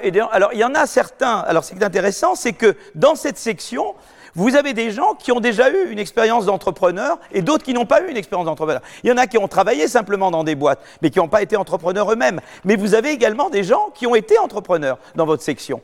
Et donc c'est intéressant de savoir est-ce qu'ils ont une influence sur vous? Et c'est ça que regardent les auteurs. D'accord? Donc, euh, euh, et donc, en fait, le nombre d'étudiants ayant déjà eu une expérience entrepreneuriale euh, varie grandement d'une section à l'autre. Vous voyez, cette variance, le min, le max, donc ça varie grandement. Mais vous êtes alloué de manière aléatoire d'une section à l'autre. C'est-à-dire que, euh, en général, les sections, euh, le fait qu'on essaie d'avoir des, scores au test d'entrée, des pays de naissance, euh, hommes, femmes, etc., qui soient à peu près les mêmes d'une section à l'autre. Mais tout le reste, ça peut varier. C'est-à-dire qu'on ne regarde jamais est-ce qu'il y a autant d'anciens entrepreneurs dans telle section ou dans telle section. On regarde plutôt est-ce qu'il y a parité homme-femme Est-ce qu'il y a, est-ce que les, tests d'entrée sont à peu près la distribution à peu près la même? C'est ça qui est regardé. Ce qui fait que du coup, il y a un côté assez aléatoire, c'est-à-dire que euh, tu n'as aucune idée a priori si tu rentres à Harvard Business School, si tu vas être mis dans une section où il y a beaucoup d'ex-entrepreneurs ou, peu d'ex-entrepreneurs. Et c'est cette variation-là qui permet de faire de l'économétrie. Sinon, tu pourrais pas faire de l'économétrie. Les médecins de la salle comprennent très bien ce que je veux dire. Voilà. Voilà, donc, euh, euh, donc là, tu vois, alors la proportion d'étudiants ayant déjà eu une expérience entrepreneuriale varie très peu, d'une année sur l'autre, en fait. et elle est voilà, à peu près dans ces eaux-là. entre 3,7 et 6,3. Ça, c'est globalement la proportion d'étudiants pour tout avoir d'une cohorte à Harvard Business School qui ont eu une expérience d'entrepreneur. Vous voyez que d'une année sur l'autre, ça varie assez peu. Alors maintenant, l'écrasante majorité des entrepreneurs, de ceux qui deviennent entrepreneurs après le MBA, n'avaient pas d'expérience entrepreneuriale avant le MBA. Donc ça, c'est très intéressant. C'est qu'il y avait quelques personnes qui avaient une expérience entrepreneuriale, mais la plupart des gens qui vont fonder des entreprises avant, comme mon copain euh, Balkanski, il est sorti de Harvard Business School, il a créé son entreprise, mais il n'avait pas eu d'expérience d'entrepreneur avant de rentrer à Harvard Business School. D'accord?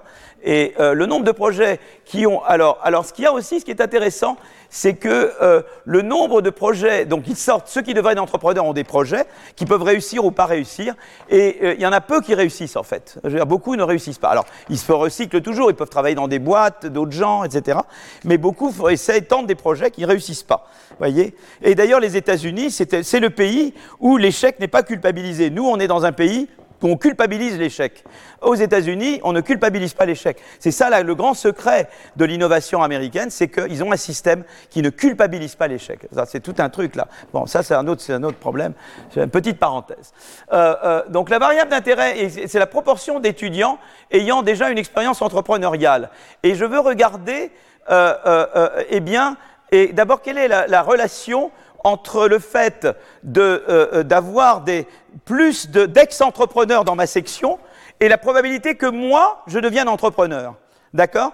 Eh bien, ce qui est très intéressant, c'est que la relation, elle n'est pas comme vous pensez. Vous auriez pu penser que plus j'avais des ex-entrepreneurs dans ma section, plus grande aurait été la probabilité que je devienne entrepreneur. Eh bien, ce n'est pas le cas. C'est plutôt l'inverse. C'est très curieux. Qu'est-ce que ça veut dire? Comment est-ce possible? Comment est-ce possible que plus j'ai des ex-entrepreneurs, moins je deviens entrepreneur hein, c'est quand même incroyable, hein, ce genre de choses. Alors, pourquoi y a-t-il moins d'entrepreneurs lorsque les élèves sont en contact Alors, il y, a deux types d'économistes devant des trucs comme ça. Il y a les économistes qui disent la réalité a tort et je vais la changer pour qu'elle apparaisse juste. Et puis, il y a ceux qui disent, bah, écoutez, je m'y attendais pas, je vais essayer de trouver une explication pour ce phénomène que, auquel je ne m'attendais pas. Voilà. Euh, euh, et donc, c'est Malmandier et Lerner font partie de la deuxième catégorie. Donc, les performances des entreprises. Alors, donc en fait, qu'est-ce qu'ils font? Eh bien, ils regardent les, les, projets ratés et les projets à succès.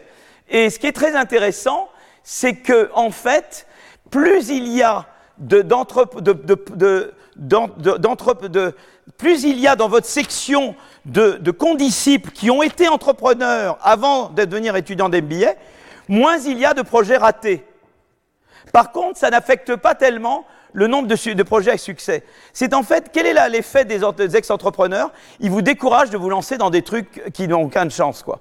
Donc en fait, c'est ça. C'est très, quand même curieux, non? C'est-à-dire que en fait, les, les, si vous insistez plus d'entrepreneurs, vous dites, là, mais ce truc, c'est, c'est, c'est, ça va pas marcher, quoi. Donc n'y va pas. Et donc, en fait, ça, il y a moins de projets, mais, mais la fraction de projets qui réussissent est plus grande. Donc, tu as, en fait, les ex-entrepreneurs apprennent à leurs condisciples à devenir plus sélectifs dans leur choix de projet. Alors peut-être qu'ils feront moins de projet, mais, une fraction plus grande qui va fonctionner. Donc ils n'améliorent pas la quantité, mais la qualité des projets qui vont sortir de, euh, eh bien, du cerveau. C'est intéressant, c'est un truc, euh, marrant quand même les, effets de. Alors est-ce que ça parle Vous avez des expériences des enfants qui sont passés par des MBA et disent mais tiens, ça me rappelle mon gars, ma, fille, mon fils, etc. Voilà, Donc la baisse tendancielle du nombre de futurs entrepreneurs due à la présence d'anciens entrepreneurs provient seulement de la diminution de projets ratés. Et donc, plus il y a de condisciples euh, ayant eu déjà de l'expérience dans l'entrepreneuriat, plus il y a de chances que l'un d'entre eux puisse détecter des problèmes dans le projet entrepreneurial de ses condisciples sans expérience et puisse les conseiller, ce qui fait un meilleur, une meilleure conduite, une meilleure sélection des projets et des personnes. Voilà, donc c'est intéressant. Voilà, c'est des, voilà, des études comme ça que tu apprends en étudiant. Quoi. Je veux dire, tu, tu ce que tu... Donc, conclusion, ce papier confirme que le contact avec les pairs a une influence sur le choix de devenir ou pas entrepreneur, mais contrairement à, une idée reçue, être exposé à davantage de condisciples ayant une expérience entrepreneuriale diminue la probabilité de devenir entrepreneur, sauf qu'on est dans de meilleurs projets. Voilà. Euh, euh, elle passe par la baisse du nombre de projets ratés. Euh, le mécanisme à l'œuvre semble être les interactions à l'intérieur d'une section où les retours d'expérience de certains condisciples permettent d'établir une meilleure sélection des futurs, des futurs projets. Donc voilà, donc là j'arrive à la partie, maintenant je vais passer, j'ai parlé un peu des entrepreneurs, de l'environnement et de l'effet des pairs. Et je vais un petit peu parler maintenant des inventeurs, et ça terminera ce premier cours. Voilà. Donc je vais maintenant regarder en particulier les inventeurs. Je vais prendre un petit peu d'eau. Alors donc ça, c'est donc mes amis Ufuk Aksigit, qui était aussi à Chicago, Ufuk, John Grigsby, qui était son étudiant, et, à, Chicago, qui maintenant est un professeur. Je ne sais pas où il est prof maintenant, je devrais savoir. Il faudrait que je suive un peu le, où se trouvent tous mes amis. Et, Tom Nicolas, qui est, qui est euh, donc euh, professeur à Harvard Business School, justement. Et euh, on s'intéresse donc à l'inventeur. Donc ce que font les auteurs, c'est qu'ils utilisent des données historiques de brevets américains qui qui lie à des données agrégées par État américain, ainsi qu'à des données de recensement fédéral de 1880 à 1940. Leur objectif est de déterminer les caractéristiques individuelles des inventeurs et d'identifier des liens entre l'innovation et l'environnement économique de l'inventeur. Voilà.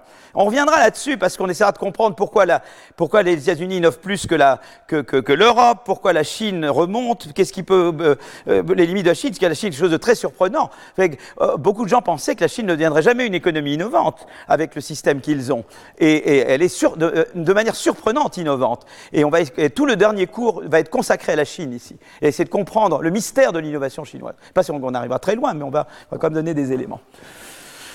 Voilà, alors ça c'est un brevet. Vous voyez, un brevet, c'est long. Hein. Ça c'est la lampe électrique de Thomas Edison. Voyez Je ne vous demande pas de tout lire, hein. on n'a pas le temps. Ça c'est la lampe électrique de Thomas Edison. Voyez, donc la, figure, le, texte, etc. Voilà. Donc ils ont des données exhaustives sur tous les brevets américains par le US Patent and Trademark Office. Hein, on appelle USPTO, hein, donc ça c'est le euh, voilà. Il y, a, un office européen des, brevets qui est à Munich, je crois, qui est l'équivalent du USPTO américain, et il y a un office japonais des, brevets également. Euh, il y a d'autres offices des brevets partout un peu. Euh, et, et, ils les citations pour des brevets, parce que évidemment il y a des brevets de bonne ou, de bonne ou moins bonne qualité. Plus on est influent, plus, davantage, mieux, plus on est cité, et mieux on est cité. Donc ça c'est très important, la métrique des citations, d'accord? Euh, maintenant, on peut faire beaucoup de choses sur les brevets. Vous savez que tous les travaux actuels, les plus récents sur les brevets, c'est qu'on ne regarde pas seulement le nombre de citations d'un brevet, on regarde le texte du brevet. Et on arrive à voir par le texte du brevet si le brevet est très nouveau, pas très nouveau, par les mots qu'il utilise. Et donc maintenant, il y a, on, utilise le machine learning et les, reconnaissances de mots pour dire plein plein de choses sur les brevets et qu'on ne pouvait pas dire avant. Et ça, c'est vraiment tout est en train de se passer. Si vous allez dans des séminaires maintenant sur l'économie de l'innovation, euh, eh bien, vous aurez du mal à trouver un, papier maintenant où il n'y a pas, à un moment ou à un autre, le recours à ces méthodes de reconnaissance textuelle et de machine learning. C'est vraiment tout. C'est une explosion de recherche dans le domaine de l'innovation. Je vous en parlerai un petit peu quand je parle de la Chine, mais c'est vraiment une grande nouveauté. Quoi. Qu'il y a deux ans, il n'y avait pas ça du tout. Dans un séminaire il y a deux ans sur l'innovation, il n'y avait pas ça du tout. Voilà. Donc, euh, euh, euh, alors ils ont un recensement fédéral décennal du Minnesota Population Center qui permet de lier les informations sur les inventeurs à leurs brevets. En moyenne, 46% des personnes ayant déposé un brevet sont mises en correspondance avec les données de recensement. Et là, on, voit un certain nombre de choses, d'accord? Et, d'abord, on voit que, eh bien, on a plus de chances de plus il y a dans un État, il y a différents États américains, donc chaque point est un État américain. Il, euh, correspond à un pourcentage de, personnes qui sont en milieu urbain, donc il y a des États, tu vois, plus tu es vers la gauche, plus tu es des, sont des États américains ruraux, plus tu es vers la droite, plus c'est des États américains qui sont euh, plutôt citadins, tu vois, d'accord? Non ruraux, je sais pas comment on dit. on dit comment? Urbain, pardon, urbain. Ah ça va plus moi. Euh, euh, euh, ça c'est le contraire, c'est le pourcentage de gens qui vivent dans des, dans des fermes ou pas. Et tu vois que évidemment, eh bien, et là c'est le, le, la moyenne annuelle entre 1940 et 1960 des brevets. Tu vois, c'est brevet par, par, par dizaines de milliers d'habitants. Et on voit qu'évidemment, les zones plus rurales, euh, eh bien, innovent moins. Ça, c'est pas un scoop, c'est juste pour te donner, pour te réchauffer un peu, pour te dire si j'avais trouvé le contraire, ben, ça veut dire que ma base de données, elle est un peu euh, suspicious, d'accord? D'accord? C'est pas. Voilà. Euh, euh, donc, ils trouvent ça aussi à l'intérieur des comtés. Tu vois, ils peuvent aller de manière beaucoup plus granulaire au niveau des comtés. Euh, euh, euh, et, trouver ce même résultat. D'accord? Alors ensuite, le deuxième résultat qu'ils trouvent, c'est que les États les plus développés financièrement ont, été plus inventifs. Et ça, ils font une moyenne entre 1920 et 1930, mais ils peuvent regarder des moyennes sur toutes les périodes. Et le développement financier aide. C'est pas un scoop non plus. Je veux dire, si tu es près d'une banque, etc. Donc ça, c'est tout un autre aspect que Bernanke n'a pas regardé. C'est le financement de l'innovation. Euh, et le financement de la croissance. Il faut bien qu'il nous laisse un peu à nous quand même. Hein. Donc euh, voilà. Et on sait que la finance, bah, ça, ça favorise la croissance. Voilà. Euh, donc ça, c'est le, c'est le. Donc par exemple, tu peux, il mesure le développement financier par le volume de dépôts par tête de, par, par habitant et les endroits où tu es davantage de développement financier. En général, même l'innovation bénéficie plutôt du financement par action plutôt que par euh, obligatoire bancaire en général, parce que financement par action, c'est beaucoup plus risqué quand tu es venture capitaliste. Je te finance, euh, t'as rien, t'as pas de collatéral, mais je prends une partie de, tes revenus et j'ai du contrôle. Si ça va pas du tout, je peux reprendre le contrôle. Ça, ça compense pour le fait que tu n'aies pas de collatéral. Donc en général, le financement par capital risque est beaucoup plus adapté à des projets très très innovants que le financement bancaire. Mais là, il regarde, il se contente de regarder le financement bancaire, qui est déjà mieux que rien. Voilà. Hein et ils regardent également par comté, à l'intérieur des comtés. Évidemment, les, investisseurs, les inventeurs individuels ont davantage besoin de financement que les entreprises, au sens que les entreprises peuvent utiliser leurs revenus internes pour en partie financer leur innovation. Enfin, dans les deux cas, le, financement aide. Alors, il y a également les États connectés. Alors là, les États connectés, c'est un truc un peu particulier, c'est-à-dire que en fait, c'est que euh, euh, l'Ouest, évidemment, euh, euh, s'est connecté plus tard. Donc là, on, on a, là, on n'inclut pas l'Ouest, parce que en fait, si vous voulez, euh, euh, c'est vraiment la connexion, c'est la proximité à la mer, mais c'est la proximité à la mer, la proximité à New York, la proximité au grand port. Voilà.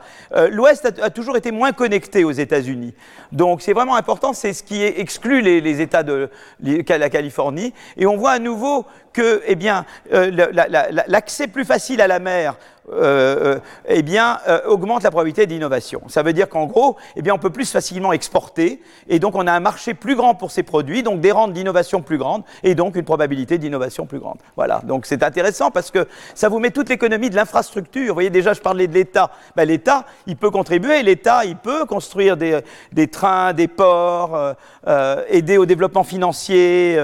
On voit déjà que le rôle de l'État qu'il peut jouer aussi pour, stimuler l'innovation, d'accord? Mais ça, on le voit vraiment sur des données historiques. Hein euh, voilà, donc ça, c'est intéressant. Donc la relation positive entre interconnexion et innovation est beaucoup plus marquée dans les vieux États historiquement mieux équipés en infrastructure, typiquement côte Est et Midwest. Les États de l'Ouest ont toujours été moins bien connectés. Les résultats suggèrent que l'accès à des marchés extérieurs est une composante importante de l'innovation ayant lieu dans les États traditionnellement développés. Alors maintenant, il y a autre chose qui regarde, c'est disons, alors c'est une autre mesure, c'est le côté traditionnel des États. Alors eux, ils regardent d'abord les États qui ont été esclavagistes. Alors c'est intéressant ça, parce que les États du Sud des États-Unis, quand je vous disais, il y a deux manières de faire de la croissance. Il y a la façon par le rattrapage, par le développement extensif et par l'innovation. Et en fait, ce qui s'est passé, c'est que les États du Sud des États-Unis, tant que c'était une économie agricole, ils ont cru beaucoup plus vite, parce que c'est une croissance, si tu veux, qui reposait évidemment sur l'extraction, et donc sur une main-d'œuvre très bon marché et pas qualifiée. Mais dès qu'il y a eu la révolution industrielle, il fallait innover. Et là, il fallait être disruptif. Et là, il y a eu ce qu'on appelle, ce que mon ami Acemoglu et, et Robinson et Johnson appellent reversal of fortunes. C'est-à-dire que là de là où avant les États du sud des États-Unis avait un avantage sur le Nord, à partir du moment où il y a la révolution industrielle, c'est le Nord qui prend le pas sur le Sud. Et du coup, il gagne la guerre de sécession, etc. Vous voyez Mais ce fait que, le Nord garde la guerre de sécession, c'est que ça reflète ce reversal of fortune. C'est-à-dire que dès que ça devient de la révolution industrielle, de l'innovation, etc., eh bien, d'avoir des esclaves, c'est pas bon. Euh, euh, alors, j'ai rien contre la religion, mais la religiosité, c'est moyen. Alors, il y a les deux aspects. Dans la religiosité, il y a de l'éducation, il y a du capital humain, mais euh, ça dépend tout comment comment c'est fait. Voilà. Donc, il y a le côté capital humain qui est d'un côté qui est bien, mais voilà, il faut en même temps être ouvert à de nouvelles idées. Je vous parlais de disruption tout à l'heure. Tu vois, je dis que les, les entrepreneurs sont, sont transgressifs. Voilà le mot qu'on n'avait retrouvé pas, que me, Quentin m'a aidé à retrouver. Donc, en tout cas, ceux qui sont, le, qui sont pratiquent le plus l'esclavage ou la religiosité, etc., eh bien, c'est plutôt tendre à être moins innovant. Euh, euh, donc, donc, donc, voilà. Donc, l'idée, c'est que, c'est que des, États considérés marqués plus importants de conservatisme sont, euh, tendent à être plus hermétiques aux nouvelles euh, idées. Et c'est intéressant que, euh, l'esclavage, qui était au début, a été une source de développement aux États-Unis euh, pendant la période d'extraction agricole, est devenu en fait une barrière à la croissance quand il s'est agi de croître par l'innovation. Et voilà. Donc voilà. Donc il y avait eu d'autres, il y avait eu d'autres contributions par Wright et d'autres montrant que l'esclavage avait été un frein à la croissance économique.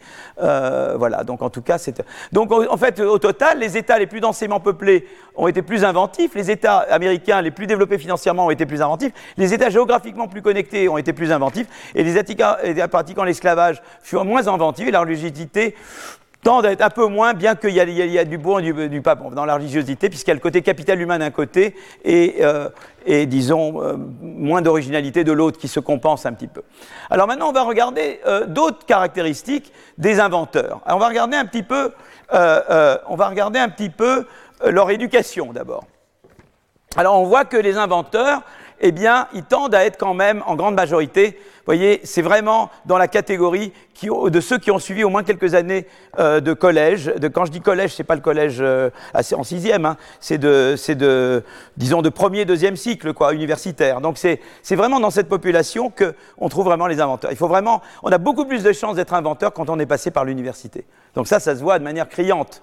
Et puis ensuite, si je regarde entre inventeur pas inventeur, eh bien, on voit que la grande différence euh, entre inventeur pas inventeur, c'est à nouveau au sein de ceux qui ont été à l'université. Tu as beaucoup plus de chances d'avoir des inventeurs que des non-inventeurs. Plus tu vas haut, plus tu as de chances d'avoir des inventeurs comparés à des non-inventeurs. Hein.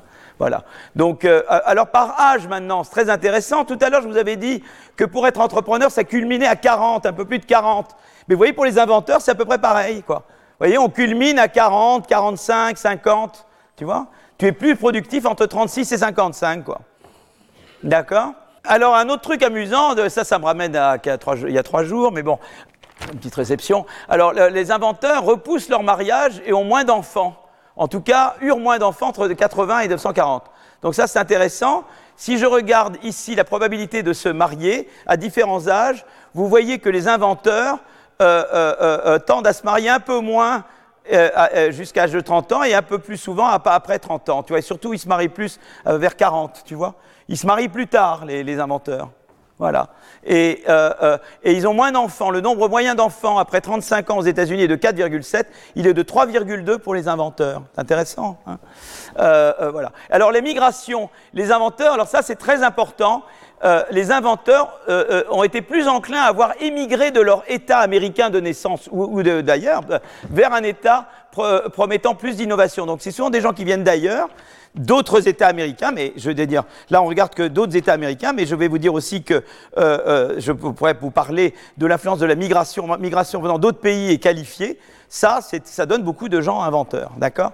Et on voit que les, parmi les inventeurs, et surtout, et que c'est vraiment, et que par âge, vous voyez que la, différence à l'âge, c'est vraiment vers à nouveau 30-40 que ça, ça devient. C'est d'autant plus des, des migrants, enfin, des gens qui, qui émigrent vers l'État où ils vont continuer dans ces âges-là. Vous voyez, c'est là que ça se creuse avec les autres catégories. Intéressant.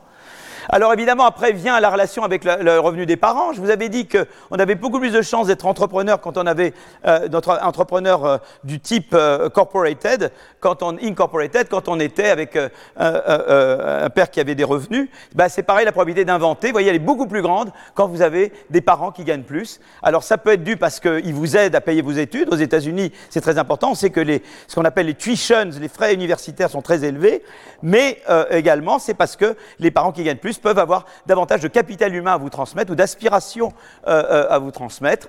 Et euh, ce qui est intéressant, c'est quand je contrôle pour l'éducation de l'individu, cette relation disparaît. C'est-à-dire ça passe par l'éducation. Si je contrôle pour le niveau d'éducation, eh bien l'impact du revenu des parents disparaît. Quoi. Donc, si vous faites une réforme comme en Finlande en 1970, où vous rendez l'éducation accessible à tout le monde et de très bonne qualité, eh bien, vous voyez qu'on a fait tomber la dépendance à ce moment-là en Finlande entre la probabilité d'innover en Finlande et le revenu des parents en Finlande. C'était radical. La réforme de 1970 finlandaise a été radicale. Moi, j'ai toujours prôné une réforme similaire en France, mais euh, je sens que j'ai affaire à des sourds. Déjà, déjà avec les retraites, alors on ne va pas parler de ça, bon, pas se mettre dans les retraites. Bon, voilà. Alors le contexte personnel familial, les inventeurs furent en moyenne plus éduqués, ils furent plus productifs entre 36 et 65 ans, ils repoussèrent leur mariage, eurent moins d'enfants, les inventeurs furent plus enclins à voir immigrer de leur état de naissance vers un état permettant plus d'innovation. Le revenu du père est corrélé positivement avec le fait de devenir inventeur. Surtout, c'est un effet qui est en haut de la distribution des revenus, c'est d'avoir un père dans vraiment tout en haut de la distribution des revenus. ça, ça, augmente énormément la probabilité d'innover, mais cet effet disparaît une fois le niveau d'éducation pris en compte. Voilà. Donc, vous voyez, comme les entrepreneurs, les inventeurs sont des personnes aux caractéristiques individuelles et personnelles particulières et qui émergent dans des environnements qui sont, euh, qui sont particuliers. On voit bien les politiques déjà, vous voyez, éducation, concurrence, euh, aider au développement financier, les infrastructures, on voit bien tout ça se dessiner derrière, vous voyez. Et donc on va continuer. Et je crois que je m'arrête, euh, je crois que c'est tout ce que j'avais à vous raconter aujourd'hui. Voilà, je crois que... Voilà. Retrouvez tous les contenus du Collège de France sur www.colège-2-france.fr.